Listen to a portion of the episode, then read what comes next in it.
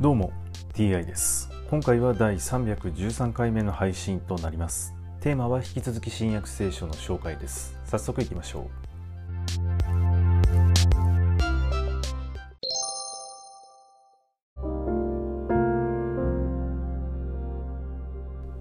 新約聖書第312回。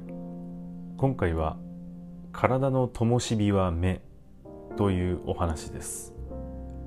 灯火を灯してそれを穴蔵の中やマスの下に置く者はいない。入ってくる人に光が見えるように食台の上に置く。あなたの体の灯火は目である。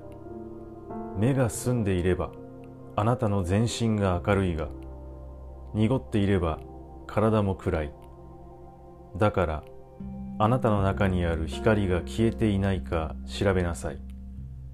あなたの全身が明るく少しも暗いところがなければちょうど灯火がその輝きであなたを照らす時のように全身は輝いている。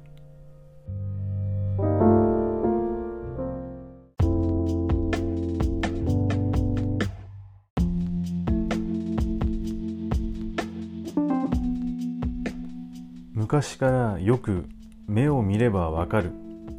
というふうに言われたりしますが目を見れば相手のことがわかるというのは本当なんですね。